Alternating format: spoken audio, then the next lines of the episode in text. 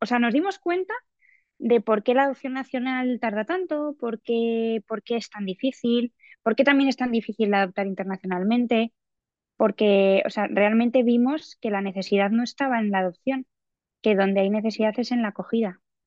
Entonces nos dimos eh, de bruces con algo que, que nos estaba llamando o que quizás era para nosotros, ¿no? Y nada, pues a partir de ahí, o sea, es que fue, o sea, como que no- nos cruzó en la vida y dijimos, tenemos que, esto tenemos que hacer.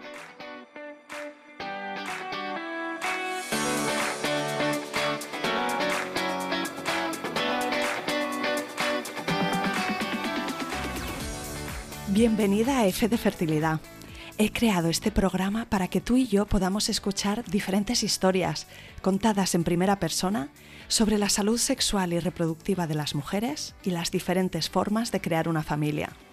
No se habla suficiente de estos temas, de cómo se vive la infertilidad, de las pérdidas gestacionales, la congelación de óvulos, la reproducción asistida, la ovodonación o donación de esperma, la adopción, la acogida, las pruebas genéticas, la crianza monoparental por elección, la fertilidad LGTB, de vivir sin hijos no por elección o del impacto que todo esto tiene en las emociones, en la relación de pareja, en la salud o en el bolsillo.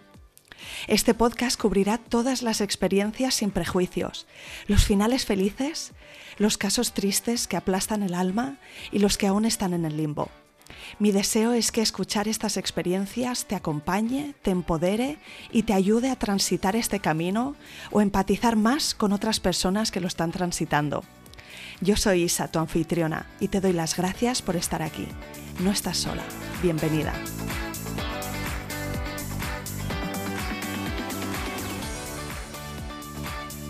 Bienvenida, Gloria, y mil gracias por venir al podcast F de Fertilidad. Eh, es un placer eh, estar aquí, la verdad. eh, cuando me escribiste me hizo muchísima ilusión porque, bueno, todas estas pequeñas cuentas que ayudan a visibilizar este tema tan, tan tabú y tan importante y tan que hace sentir a la gente tan sola, me encantan. Así que feliz de estar aquí contigo esta tarde. Yo sé un poquito, ¿no? Tu momento actual, pero si te parece bien, dime de dónde eres, dónde vives y cómo es la configuración de tu familia y nos ubicamos un poco en tu momento Venga, presente. hecho. Pues nada, mira, yo soy eh, Gloria, mi marido es Alejandro, somos muy jovencitos, eh, yo tengo 29 años, mi marido 35 y nada, vi- vivimos en Madrid y actualmente somos eh, familia de acogida permanente. Tenemos dos eh, niñas, dos hermanitas eh, de 2 y 3 años eh, que llegaron hace un año a casa. Y bueno, yo estoy embarazada de 35 semanas, por sorpresa, la verdad. Pero bueno, luego lo cuento más adelante. Sí. Y bueno, pues eso es un poco sobre mí, así en resumidas cuentas. Y me parece que también estáis en, en proceso de adopción nacional. Sí, es verdad. eh, tenemos expediente abierto, es verdad. eh, lo, lo abrimos en 2022, incluso casi a la vez que, que de, acogida, porque es verdad que el- lo que es eh, la adopción abren, por lo menos en Madrid, abren listas, tú te apuntas y luego cierran y ya no puedes volverte a apuntar hasta que no vuelvan a abrir. Entonces nosotros lo echamos, dijimos, no va, no nos va a salir tenemos el expediente abierto, tenemos un número muy bajito porque hicieron sorteo por número de DNI y nos tocó, pues tocó mi número y mi número iba muy, muy abajo. O sea, no tocó mi número, quiero decir que tocó, creo que tocó el Justo por 0 encima. y sí, o el 7 y, y yo voy muy abajo, pero, pero bueno, eh, es cierto que están yendo muy rápido, que tienen prioridad las parejas eh, jovencitas y, y sobre todo que sean parejas y no mono- monoparentales. Y bueno, pues lo tenemos ahí. Eh, nos lo abrieron, nos hace muchísima ilusión. Bueno, yo entiendo que lleváis un taco de años juntos, ¿no? Tu pareja y tú. Llevamos casi 10 años, sí, sí, sí, sí. Y, y cuéntame cómo era vuestra visión de futuro en, en términos de, de formar una familia, que hablabais. Eh, Vamos al principio de la historia, me cuentas si Gloria Sí. siempre había visualizado ser mamá. Eh, Gloria siempre ha visualizado ser mamá mm, y yo creo que mi marido también porque nos encantan los niños, eh, yo es que eh, me pierden. O sea, es que yo veo niños por la calle y es que voy detrás prácticamente, soy la típica pesada. Entonces, eh, yo, yo una casa sin niños jamás no, no la concebía, la verdad. Y bueno, tengo una amiga con la que he crecido desde los tres años, que su, que su familia adoptó una, una niña en adopción nacional y he crecido con esa familia, ¿no? Entonces, esa experiencia que para mí ha sido tan cercana, eh, yo siempre la tenía ahí, yo siempre decía, eh, yo en algún momento de mi vida quiero adoptar.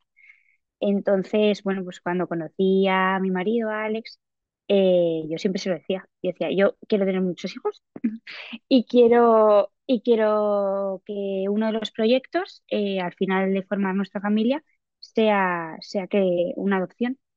Y él, él, pues a los niños le encantan, pues me decía siempre que sí, obviamente, y la opción pues siempre la compartió, pero, o sea, como que ahí estaba muy lejos, ¿no? Eh, pero sí, esa fue, o sea, siempre teníamos ese proyecto y de hecho mm, siempre buscábamos el tema de formar familias, o sea, en nuestros planes siempre estaban los niños. Pero quizá el universo, no, los planetas no se quisieron mm. alinear como queríais vosotros. En su momento no, en su momento no, pero bueno, es verdad que la vida te va enseñando que, yo soy muy creyente y al final que, Dios te pone, o sea, te pone las cosas cuando, cuando tienen que llegar, ¿no? Que la vida va creando tu camino y que las cosas son como tienen que ser y no como tú quieres, ¿no? Que, que a veces nos empeñamos en un plan y en, que tiene que ser así, así, así, y a lo mejor el plan B o la forma o, o, abrir tu mente a hacer otras cosas eh, es lo que de verdad está preparado para ti eh, y, no, y nunca será igual eh, si lo haces diferente, ¿no? Entonces, eh, hay que, yo, bueno, a raíz de esto he aprendido a, dejarme hacer, porque es verdad que éramos los dos muy organizados, muy, lo teníamos todo pensado y, luego pues no, no, no fue así. y nada, nosotros, pues eso, cuando ya llevamos cinco años nos, nos casamos y pues nuestro plan era formar familia y pues eh, no, no llegaba. Y, y nada, pues, pues al principio lo llevas normal porque dices, bueno, pues está dentro de lo normal, las pruebas que te hacen pues ginecólogo de turno, eh, todo está normal, en teoría. Y bueno, pues, pues así, ¿no? Pero es verdad que te vas echando una losa porque de alguna manera eh, negativo tras negativo, mm, es durísimo, es súper duro. Y supongo que hay un momento en el que, en el que empiezas a, tener en la mente esta palabra que es tan dura, ¿no? De, infertilidad. A lo mejor nos estamos metiendo en este mundo sin saberlo y cuando te lo encuentras de bruces es primera noticia, ¿no? Total, total. Es que, o sea, yo creo que lo que nos pasa un poco a todos es que no te esperas que te vaya a pasar y cuando lo vives eh, es horrible. O sea, para mí era horrible porque mis amigas estaban embarazadas y, yo quería vivir lo mismo y para mí era durísimo em, el vivirlo. para mí era durísimo, pues porque además vivimos en una zona que hay todos niños y, ver, ver a cada embarazada, cada carrito de bebé, era durísimo, durísimo. Y, y encima yo como que me sentía culpable de sentirme así. Al final te vas como sumando losas y, es que y es fatal. Y encima, o sea, también lo que le pasaba a mi marido era como que él no quería creerse que nos estaba pasando esto. En plan, él, pensaba, o sea, él todas las decía, tenemos que tener paciencia, ¿sabes? Era como, no, pasa nada más, ¿sabes? Entonces, cuando ya yo empecé a plantear, oye, yo creo que es que a mí me pasa algo, o sea, yo creo que, que hay algo que no, está que no funciona bien. Y, y yo creo que deberíamos, a él le, le costaba, le, costó dar el paso porque, porque él no, no quería aceptar que eso pasaba. Y tú, Gloria, desde que te vino la regla como adolescente, ¿habías tenido pues mm, reglas muy dolorosas o irregulares o alguna de esas cosas que concretamente luego dices, ah, ostras, pues a lo mejor esto tiene alguna conexión o, a ver, yo siempre, sí, siempre he tenido reglas muy dolorosas, ciclos muy cortitos, alguna cosilla que es verdad que, que quizás te dicen que es normal, sí, pero que al final son como cositas que te están dando señales. Yo tenía sangrados previos a la regla, eh, fuera de la regla, manchados, marrones, que no, algo estaban indicando, pero como todo el mundo me había dicho está todo bien, no pasa nada, pues al final, eh, bueno, pues lo normalizas. Eh, pero realmente no era así y el instinto de mujer muchas veces te dice algo por dentro de es que yo creo que hay algo que no va bien.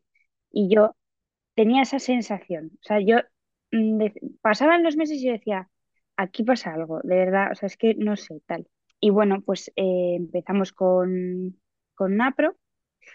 Eh, bueno, primero empezamos con, con Creighton, con una monitora, y nos derivaron ya a Napro.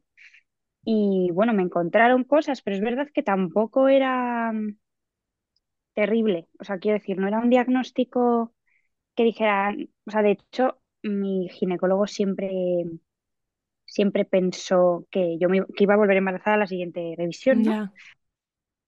Que, que, por un lado da, da mucha tranquilidad y esperanza, y, y, por otro lado, cuando pasa el tiempo y no es así. Eh... Total, total. Entonces, bueno, pues al final lo que llevábamos ya con la losa, sobre todo yo, ¿eh? porque mi marido no tanto, pero yo llevaba una losa muy gorda que al final le arrastré a él y pues estos meses fueron súper intensos, para mí fue muy duro. Em, las pruebas, que tampoco son unas pruebas eh, súper invasivas, pero invaden el cuerpo de la mujer, al final estás ahí mirando y remirando y remirando, me, me supusieron mucho estrés, eh, ya pues encontraron lo que había, que tenía pues em, un fallo ovulatorio, em, tenía baja progesterona, bajo estradiol eh, y bueno, tenía un pólipo que me tuvieron que quitar. Em, y bueno, pues empezamos a medicar y a tratar un poco las causas de, esta posible infertilidad o este posible, eh, o sea, lo que estaba evitando que mi cuerpo pudiera gestar, ¿no? con mucha esperanza, porque además eh, la NAPRO es muy esperanzadora y es verdad que, mm, muchísima gente consigue un embarazo con, la NAPRO. Entonces, eh, pues para mí, eh, yo decía, yo también lo tengo que conseguir, ¿sabes? Y nada, pasaban los meses y no, no pasó. yo empecé a estar muy mal psicológicamente. Se me empezó a complicar todo bastante porque encima empecé como con muchas infecciones, con... mi cuerpo me, estaba diciendo basta. Esta, era como mucha medicación, muchas cosas, o sea, mi cuerpo me estaba diciendo, te va a pasar algo. Y, es que eh, a gritos, ¿eh? además, y mi mente también, yo estaba muy sola, solo lloraba, eh, bueno, o sea, como que mi vida eh, reventó. nos llevó, o sea, estuvimos fatal, o sea, el matrimonio lo llevamos al extremo. Entonces hubo un momento que nos sentamos y dijimos, o paramos esto o, o, se va todo al traste. Porque eh, sin un nosotros sólido, el resto de cosas no, va a funcionar. Eh, o sea, es que mm, por mucho que, o sea, que continuemos así y al final consigamos un embarazo con lo que nos estamos autodestruyendo, eh, no tenía sentido. Entonces, eh, o sea, por, nosotros, por nuestra salud y por todo, dijimos, o sea, límite puesto, ya está, se acabó, no vamos a, no vamos a tratarlo más. Em, y lo cerramos. Lo cerramos eh, y decidimos pasar un duelo, porque, mm, bueno, nadie nos había dicho nunca, no lo vas a conseguir, ¿no? Pero, pero mm, creo que, que es muy importante en los tratamientos de infertilidad ponerse una, o sea, ponerse un, un, límite, sí, porque, porque si no llega un momento en el que, vamos, por lo menos a mí, de verdad, me hubiera, o sea, es que yo no sé dónde hubiera acabado. Entonces, bueno, pues ahí eh, fue cuando ya pedí ayuda. Mm, empecé, eh, me apunté a unos círculos de mujeres que estaban viviendo la misma situación que yo empecé a encontrar que esto pasa, que no soy la única, lo empecé a dar, o sea, lo empecé a sacar, lo empecé a contar a, mi, a mi alrededor y empecé a sentir paz y empecé a reencontrarme con mi marido otra vez porque nos habíamos vuelto una, era un, una monotonía de buscar embarazo. Eh, o sea, era el único fin. Y no, y lo demás eh, giraba, o sea, todo giraba en torno al embarazo. No comer no sé qué por el por buscar el embarazo, no tomar no sé qué porque buscamos el embarazo, no salir porque. Y todo era así. Y al final eh, nos, nos habíamos perdido. Eh, y nada, fue durísimo. Esa, esa parte fue súper dura. la recuerdo con, con horror, la verdad. En ese momento, ya cuando pues empecé a, a- a estar mejor conmigo misma, porque también yo te, o sea, algo que me pasaba a mí era que tenía mucha culpa, mucha culpa de todo lo que me estaba pasando, eh, de que era yo la culpable, que qué había hecho yo con mi vida para ver, eh, para que mi cuerpo se hubiera desajustado así, o sea, todo me buscaba mi porqué.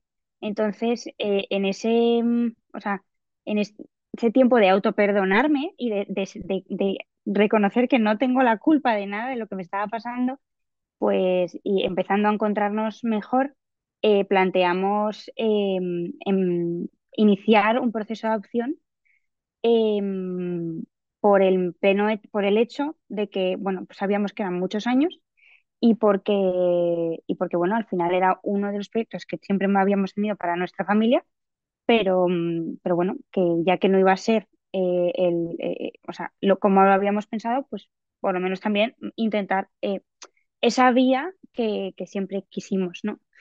Entonces, nada, nos apuntamos a la reunión informativa de adopción internacional y, y bueno, pues tal cual la abrimos, la cerramos, o sea, fue, fue un visto no Hubo visto. algo que os echó mucho para atrás en, en la Sí, internacional. hubo, hubo todo, yo creo. O sea, yo es verdad que quizás yo, yo sola o con otro marido, no, hombre, no, otro marido no, pero eh, a otra persona que sí que lo hubiera luchado a mi, a mi lado, yo sí que lo, a lo mejor sí que hubiera seguido, pero en A él le caso de, rechinó algo muy fuerte, sí, ¿no? o sea, a él eh, todo lo que nos contaron, o sea, se juntaban muchísimos factores que no le, no le gustaron. Entonces yo vi muy claro que él este proyecto no lo iba a luchar eh, o no iba a creer suficientemente en ello como para lucharlo tanto como hay que luchar una adopción internacional que implica un coste económico muy grande, eh, muchos años Viajes, sí, salir de, sí, traducción, papeleo, Sí, sí, sí, sí, sí. sí.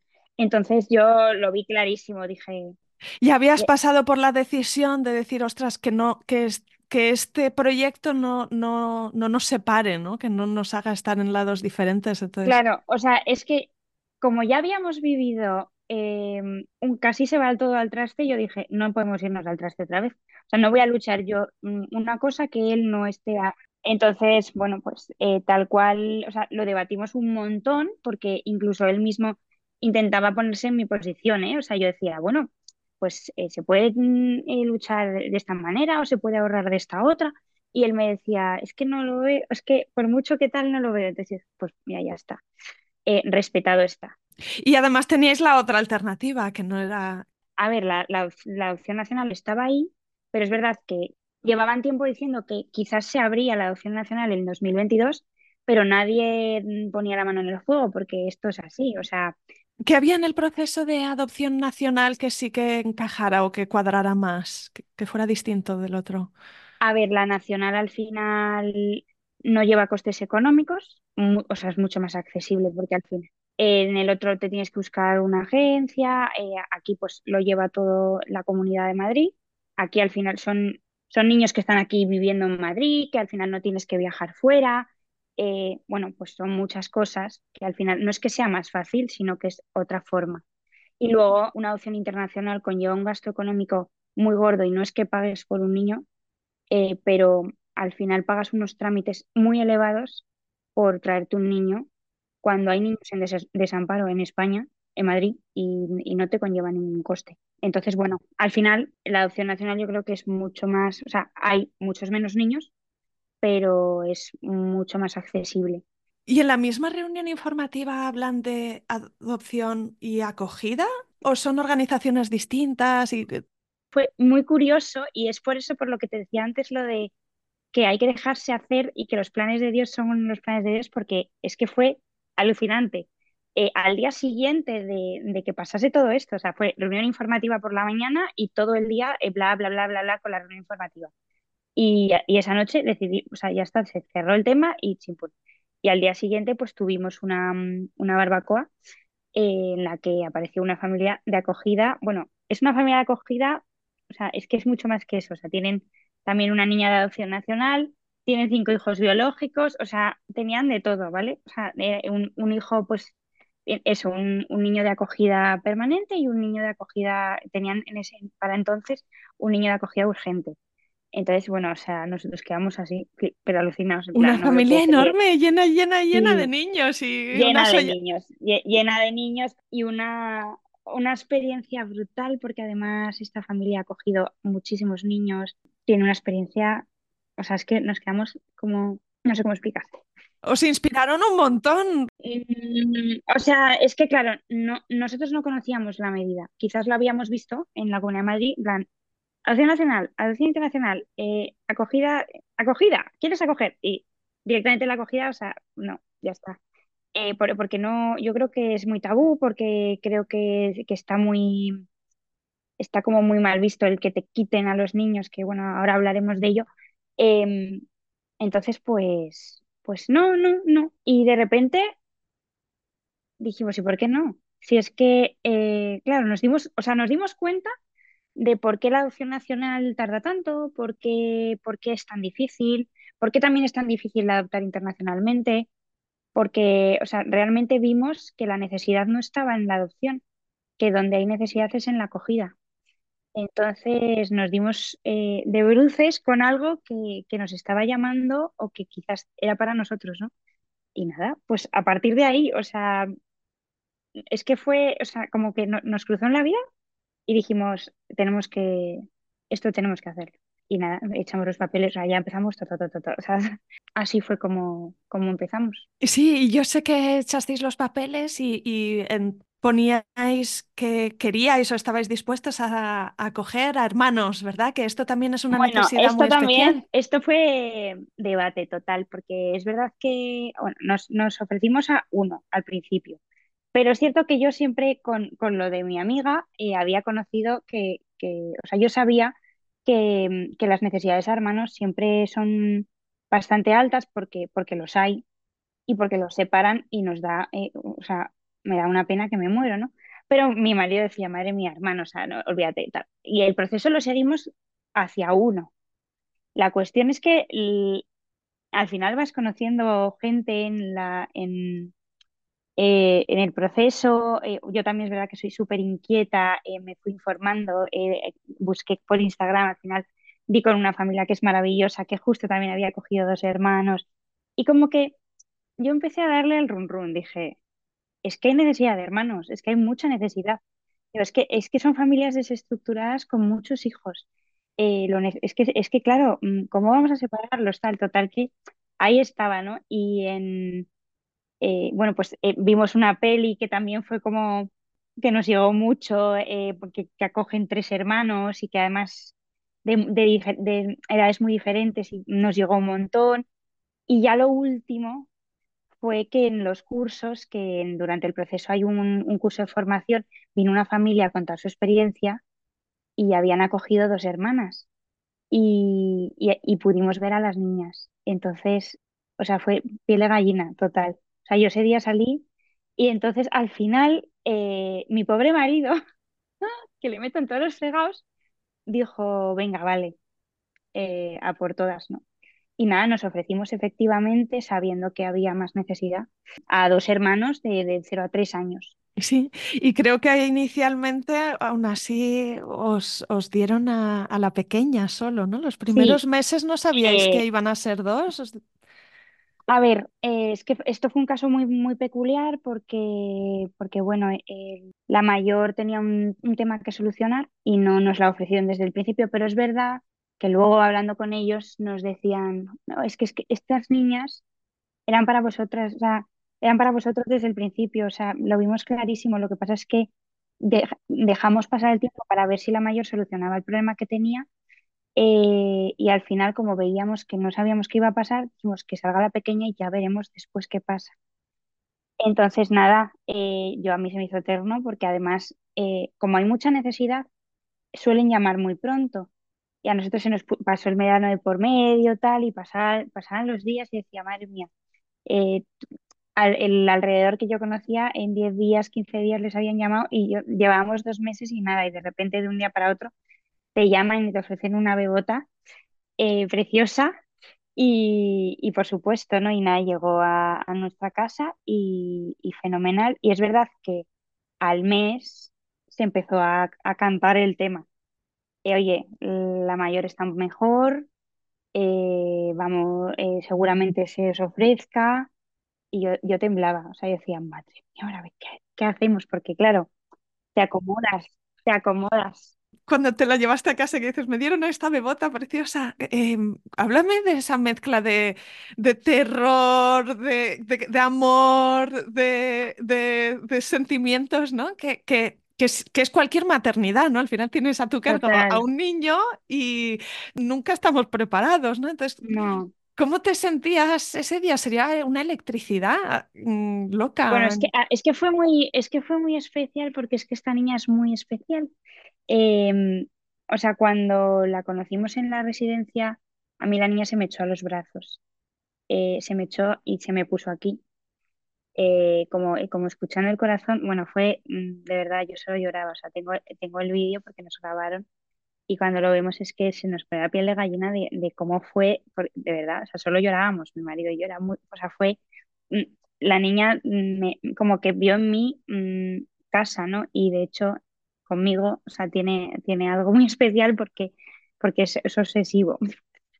Eh, entonces, bueno, eh, nos la traemos a casa y, ahora que efectivamente, además, eh, se vino malita porque tenía fiebre y tal, entonces, claro, nos encontramos a una niña, pues es una bebé, al final con, pues que no es un recién nacido que vas aprendiendo con él, sino una niña pues de 11 meses que ya tiene sus Rutinas y sus preferencias, sí. y- sus formas de comer, sus formas de dormir. Y te tienes que adaptar a ella y ella a ti. Y además estos niños, eh, fíjate que era pequeña, ¿eh? Pero buscan encantarte. Se llama, bueno, eh, tien- tien- es parte del proceso, se llama luna de miel, y los niños buscan encantarte, aunque sean muy pequeños. Y eso es una barbaridad porque es un, es un espíritu de supervivencia. Entonces, la niña era como perfecta y no era así. O sea, obviamente luego ha ido sacando, la pobre, todo, pero es que no era así. O sea, ella eh, El mismo miedo que tenemos los, los adultos de ser como somos y que nos rechacen, ¿no? Pues estos niños no deberían haberlo vivido esto tan temprano.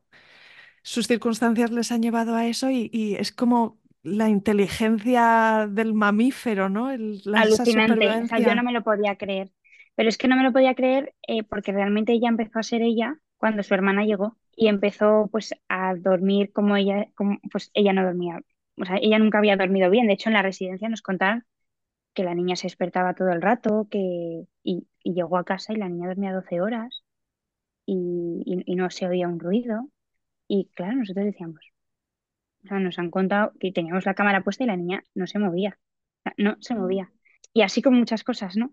Realmente luego nos empezamos a dar cuenta de que realmente eh, esta niña ya se había adaptado cuando llegó su hermana, empezó a sacar las garras también porque dijo, eh, vienen aquí, porque es que fue muy difícil. O sea, no es lo mismo que lleguen los dos hermanos de golpe a que llegue uno y luego el otro. Y más que llegue primero la pequeña y luego la mayor, porque la, la pequeña al final, eh, por orden de, de vida, o sea, por ley de vida, no tendría que haber vivido los celos de que llegue otra hermana a quitarle el puesto. Entonces lo pasó fatal. Y en ese medio de pasarlo mal y de decir, aquí estoy yo, ella pues tuvo que buscar también su sitio y, fue, fue complicado para, para todos. Jo, eh, y, y todo esto vosotros aprendéis a sostenerlo pues con un poco de intuición, un poco de libros, un poco de... Un poco, bueno, pues eh, a mí Sara de Kimudi me ha ayudado un montón y, y bueno, y, y nos, nos hemos visto respaldados por, por un montón de gente alrededor, pero al principio yo decía, no sé qué vamos a hacer, porque era, o sea, fue muy complicado. A partir de la llegada de la mayor, que también es que, claro, eh, no es lo mismo. Esa niña pues llegaba con casi dos años y medio, hablaba, andaba, eh, entendía, te verbalizaba lo que había vivido, tenía terrores nocturnos, eh, pues, muchas cosas. Y, y claro, eh, la pobrecita había vivido mucho. Entonces, llega, ye- ya había ya- ella ya tenía una mamá. Y a mí, pues no le hacía ninguna gracia yo. Yo, o sea, yo no le hacía ninguna gracia. Y le, le costó vincular conmigo y me costó a mí vincular con ella mucho. Porque, porque, claro, veía que su hermana me acaparaba todo el rato porque era más pequeña y al final necesita más. Y, y encima, eh, pues esta niña que como que conmigo eh, tiene una, la mayor decía, no, o sea, esta, esta tía a mí no. Y, y, y me, me puso barreras y, le, nos costó mucho a las dos, pero bueno, ahora me adora. ¿Cómo se gestiona esto que dices, ¿no? Que vienen con su historia y vienen con aquello que les ha pasado. ¿A los padres de acogida os explican en mucho detalle o en muy poco detalle cuál es su realidad?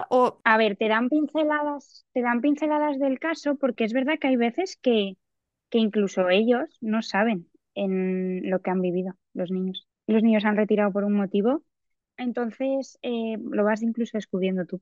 ¿O tienes preguntas que no tienes Sí, respuesta? es que nadie, nadie te las va a responder.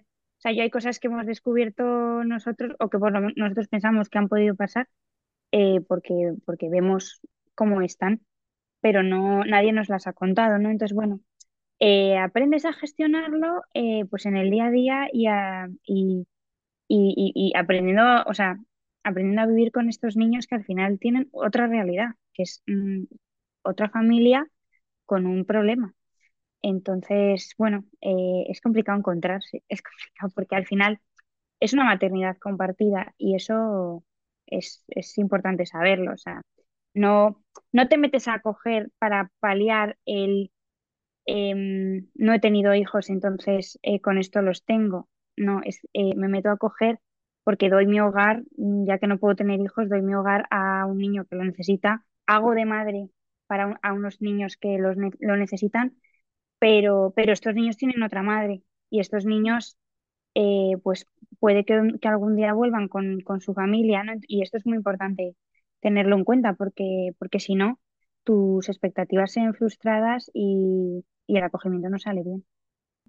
¿Y, y cómo te llaman? Mamá, ma- soy mamá Gloria, yo soy mamá Gloria y luego pues eh, en su familia pues tienen su mamá X, su papá X Eh, y bueno, pues mi marido es también papá Alex, eh, y ellas, mm, además, cada día más claro, porque claro, la, la pequeña eh, ahora tiene dos años y poco, y cada día es más consciente, eh, además es muy lista, y, y bueno, y la mayor siempre ha tenido clarísimo, súper claro, en el cole y todo, es que la, la gente alucina, en plan, "Jo, esta niña, digo, sí, sí, lo tiene clarísimo. Y sí, pero, pero eres mamá, eres mamá, es que haces de madre, haces de madre y er- y eres su madre, o sea, mm, eres la persona que de referencia en su en tu casa, o sea, no, no, por mucho que no quieras, no, es que que no eres Pepita, ¿sabes? Es que es imposible. Y te puedo preguntar, Gloria, si echas atrás la mirada a, antes de, que viniera, viniera la pequeña, si te acuerdas qué, qué era lo que te preocupaba, ¿te acuerdas qué te pasaba por la cabeza de, ostras, esto no sé cómo me va a sentar o no sé cómo lo voy a resolver? Si eran cosas más prácticas o si te daba... Quizás, quizás, o sea, yo creo que, que hemos sido muy echados para adelante en ese sentido y no, no te creas que teníamos miedo ni nos preocupaba tanto. O sea, creo que en el momento en el que llegan a tu casa es cuando, y cuando sientes que tienes un hijo, porque aunque nos- no los hayas gestado, eh, son, son tus hijos, es el momento en el que te preocupas de verdad por ellos y por mm, estar a la altura de sus necesidades y sobre todo porque, porque estén bien, que es lo más importante, que sacar estos niños adelante, que es lo que yo siempre digo, eh, que tengan una evolución de, cómo estaban a poco a poco cómo van yendo a mejor, ¿no? Entonces, realmente antes de que llegara la pequeña, no, o sea, no sé, yo quizás lo, lo- en ese sentido pensé poco porque también es verdad que si yo me pongo a pensar mucho no hago nada. Entonces, eh, echo para adelante y, y ya luego llegará. Sí, hay esa parte de confianza, ¿no? De que cuando lleguemos a ese, pues, cuando lleguemos a ese río, cruzaremos ese puente y, y- ya, ve- y ya veremos cómo lo gestionamos. Y ojo, ¿eh? que yo creo que, que ayuda mucho, aunque luego es verdad que viviéndolo en primera persona es mm, más duro, ¿no? Pero, por ejemplo, nosotros con la acogida hemos aprendido a, a vivir el día a día y a exprimir el momento, porque realmente no sabemos qué va a pasar. ¿A vosotros os informan sobre si la situación de su familia biológica va cambiando para haceros una Sí, idea? sí, sí, sí. Em, al final lo que, lo que se hace con estos niños es no cortar eh, los lazos con su familia de origen. Esa es la diferencia que hay entre, entre una acogida y una adopción. Entonces, eh, no cortar los lazos implica unas visitas eh, cada X tiempo en las que, en lo- en- en las que mantienen eh, pues, la relación, ¿no? Estas visitas están, están reguladas por la comunidad y, y están supervisadas, pero, pero se mantienen y, y es pues un punto importante porque al final vives, vives algo complicado, o sea, y hay que tenerlo muy en cuenta, que la- es lo que yo digo, la maternidad compartida, porque, eh, bueno, pues y llevarles a una visita, lo que les conlleva a ellos, lo que te conlleva a ti de sentimientos, porque tú lo único que buscas es protegerles, Y para los niños es- es duro para ellos, sí, porque con quien viven es contigo, no entienden por qué se sienten culpables si son leales a ti, no son leales Hay a... conflicto de lealtades, efectivamente. eh, bueno, pues sus, su, su herida que tengan ahí de lo que han vivido se reaviva. Bueno, pues psicológicamente, o sea, si para nosotros mm, de mayores nos es duro ciertas situaciones muy gordas, pues para ellos que esto es gordísimo. O sea, es que no, no, no somos conscientes de lo gordo que es. Eh, pues eh, imagínate y cómo transita eso un niño de dos años, de tres años. Es que es muy, muy fuerte. Entonces, bueno, es, es algo que es importante saber, que la acogida no es una adopción y que, y que tiene pues su objetivo, su dificultad y su manera de, de- de proceder. Supongo que cuando te quedaste embarazada sería un- una sorpresa y, y- y- y ¿cómo fue? ¿Te- ¿Se te retrasó la Uf, regla y al final, al final dijiste, tremendo. oye, O sea, tú, tú ponte en la situación. Eh, pequeña llega en octubre, mayor llega en diciembre, finales de noviembre. Eh, y nada, estábamos con las niñas súper bien, eh, pues se estaban empezando, o sea, cada mes que pasa se empiezan a sentar, a- o sea, se, asientan más. yo estaba feliz con mis niñas. Yo, eh, vamos, yo tenía súper olvidado todo, o sea, ¿cómo decirte? Que no- nuestro proyecto no estaba por ahí, ni, ni lo buscábamos, ni, o sea, era algo que ya estaba totalmente fuera de, de lugar. Y nada, eh, de repente, eh, pues sí, un retraso. Eh, a mí nunca se me retrasa, la verdad, y mm, además es eso, o sea, mm, yo tengo unos ciclos muy cortitos, entonces era muy raro. Y tenía como muchos dolores de regla muy, muy, muy fuertes. Pero bueno, como, te- como yo tengo muchos dolores, pues, pero es verdad que me, esta- me- no me encontraba bien. O sea, yo había algo que no, no sé. De esto de la intuición del cuerpo que dices, es que hay algo que no. Y, y nada, yo se lo dije a mi marido, dije, no me viene la regla, tal. Y me dijo, anda, anda, anda. Ya me dice, mira, eh, eh, ya no, yo ya no compro más test. Y digo, no, no, no, no, olvídate. Y, nada, y otro día yo decía, yo te digo que no me viene tal. Y me, y, y él, no voy a comprar más test, que no, que no sé cuánto. Y ya pues no sé si era el cuarto o quinto día, le dije, oye, que me voy a parar aquí, que yo no me encuentro bien, que me bajes. Y, y efectivamente, eh, bueno, él se bajó a, a un cumpleaños en la organización con las niñas. Eh, o sea, estábamos los dos ahí y yo eh, dije, mira, me voy a subir y me lo voy a hacer y me va a bajar la regla en una hora, pero mm, me lo quiero hacer de verdad porque es que yo no me encuentro bien y, y en serio me lo quiero hacer. Bueno, pues nada, bájate tal, o sea, súbete a casa tal, no sé qué. Y, y es que fue, mm, me, me, me quedé sentada mirando a la pared media hora en plan, es broma. O sea, no me lo creo, imposible. O sea, y buscando mm, si había falsos positivos, te lo prometo, o sea, tremendo. Y, y en shock total y dije, bueno, mm, pues nada, ¿vale? Eh, o sea, ni salté, ni lloré, ni, ni ya, ya, grité, ya, no shock. no hice nada, shock, shock absoluto. Y yo pensaba, me echará de menos mi marido abajo con las niñas, ¿no? Entonces me bajé. Eh, y yo pensé, le hago una sorpresa luego y se lo cuento con las niñas, de plan, les, les doy el test. Eh, y, y nada, me, me bajo y, y no te creas que él estaba preocupado, ¿eh? O sea, claro, es que no, no, es que no. Él estaba, pues eso, con, con los amigos de la organización de cervezas, niñas jugando, y él eh, tan contento. Entonces, ya cuando se acordó de mí, eh, se acercó, y yo, claro, yo en una esquina, eh, no sé cómo explicarte, es que no podía hablar con nadie, es que, es que estaba totalmente en shock. No- además, no me salió llamar a nadie, o sea, no, era como que no quería hablar con nadie, estaba totalmente petrificada. Y, y nada, eh, ya se me acerca y me dice, ¿qué? ¿Qué negativo? ¿no? Y le digo, ¿qué? ¿Qué positivo? Y, y, y se le cambió la cara. Me dijo, madre mía, tres. Y yo, sí, tres. Es lo primero que me dijo. Y luego me dijo, "Eh, es imposible. Y yo, no, no lo es. He buscado y no lo es. Eh, y, y me decía, estás de broma. Y me dice, joder, me dice, jo, macho, te podrías haber currado. Y yo, plan, ya, pues que, mm, o sea, necesitaba contarte porque no podía más. o sea, fue como súper surrealista. O sea, todo lo que te imaginas se lo voy a contar con un vídeo, se lo voy a... No, eh, salió todo revés. Salió todo revés. Fue, o sea, muy feliz. O sea, fue muy guay. Es verdad que con muchísimo miedo, porque claro, al final echas mirada atrás y dices, ¿y ahora qué? O sea, ahora un positivo y qué. Sí, Y, no cabe relajarse, ¿verdad? En, en ese proceso. Bueno, es que yo sigo, yo sigo, o sea, lo sigo pasando mal a día de hoy Mm, y estoy ujú, una semana, ¿eh? ya. Em, Y vas a hacer una cesárea programada, ¿no? Si es la semana que viene y estás de 35, pues tienes la fecha.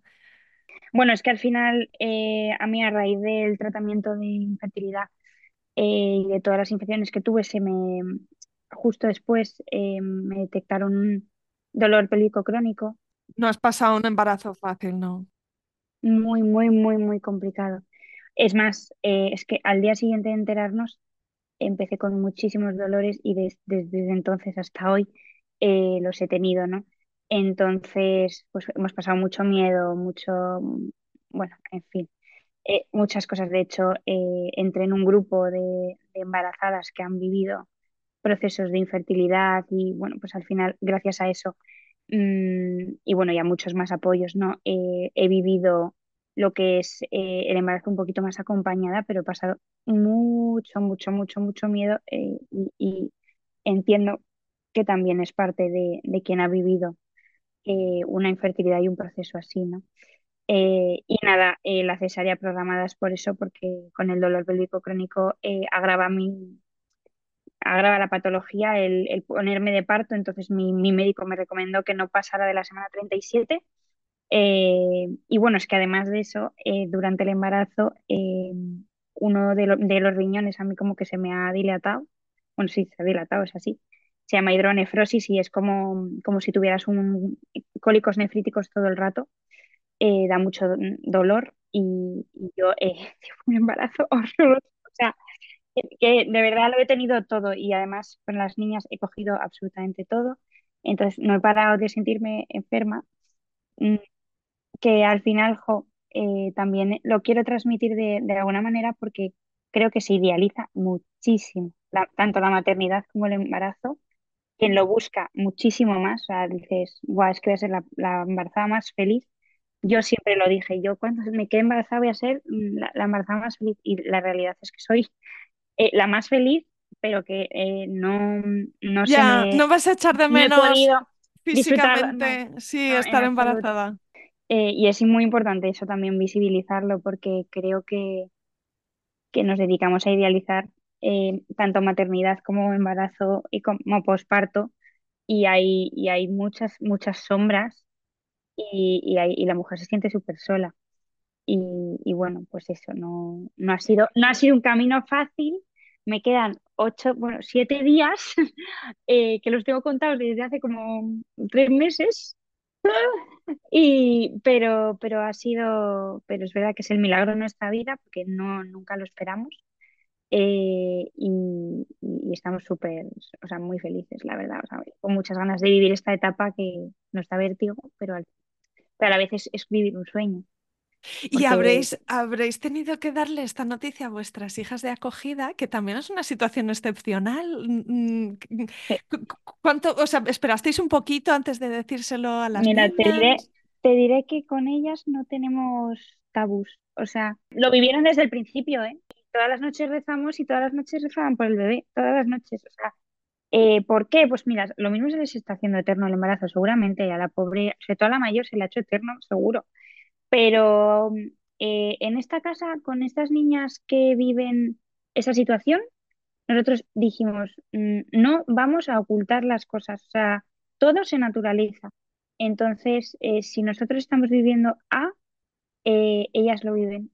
Y al final, ellas están aprendiendo a vivir en una familia y están aprendiendo a vivir situaciones que pasan en una familia. Y esta es una más que puede pasar y ya está. Entonces, y bueno, ya han, vivido que, mamá, pues al principio eh, era súper enérgica y, y, hacía muchísimas cosas y, que lleva cuatro o cinco meses tumbada eh, y no está pudiendo llegar a todo. Y, lo, y, lo, entiende perfectamente. Además, la mayor me lo dice.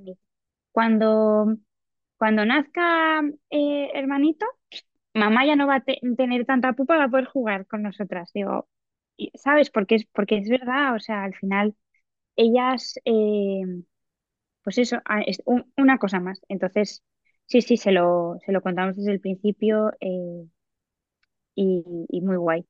La mayor sobre todo. La pequeña, le va, yo creo que le va a costar un poco más encontrar su sitio porque al final, bueno, entre la conexión que tiene conmigo, que es la pequeña, que no deja de ser todavía súper bebota, porque por la edad que tiene es súper bebota. Sí. Oh, Gloria, pues bueno, nos has contado un poco todos los hitos de tu camino y, mm, no sé si, si puedes echar la mirada atrás y decir qué cosas has descubierto de ti misma o, o si hay algo en este proceso que digas, además de tener unas niñas maravillosas que doy gracias por tenerlas en mi vida, si hay cosas que has descubierto de ti que dices, Jolín, pues esto también ha sido un regalo. A ver, o sea, yo creo que hemos descubierto mm, mucho de los dos, o sea, hemos, hemos hecho más equipo de lo que éramos antes, que somos más fuertes de lo que pensamos, o sea, yo he descubierto que, que, que, mm, puedo ir donde me proponga, que, voy a superar cada obstáculo.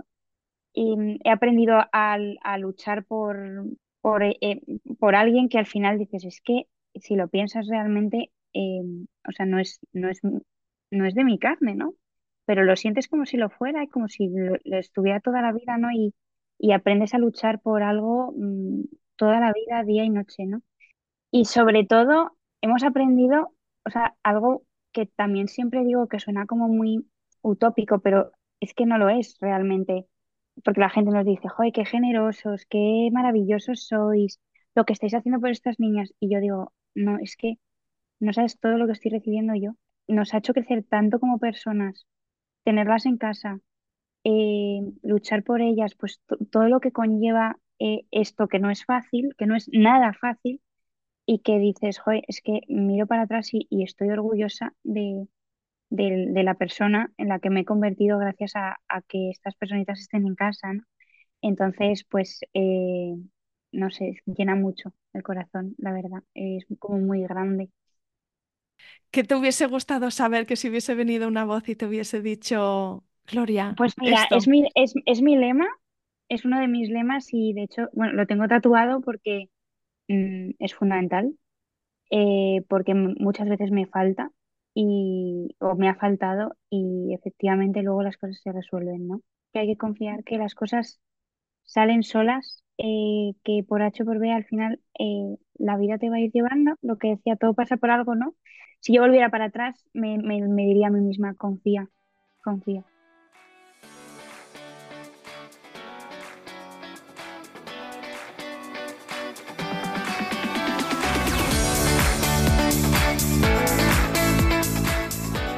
Aquí acaba este episodio.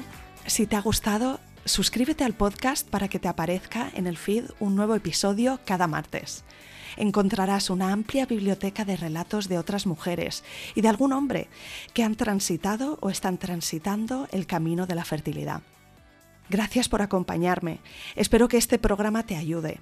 Y te puedo pedir un favor, ayúdame tú también a mí a que este recurso llegue más lejos recomendándoles F de fertilidad a tus amigas o amigos.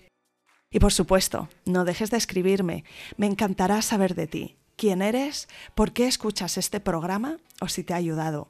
Mi email es isa.planetaparto.es o en Instagram la cuenta F de Fertilidad Podcast. Cuídate mucho, nos vemos la semana que viene.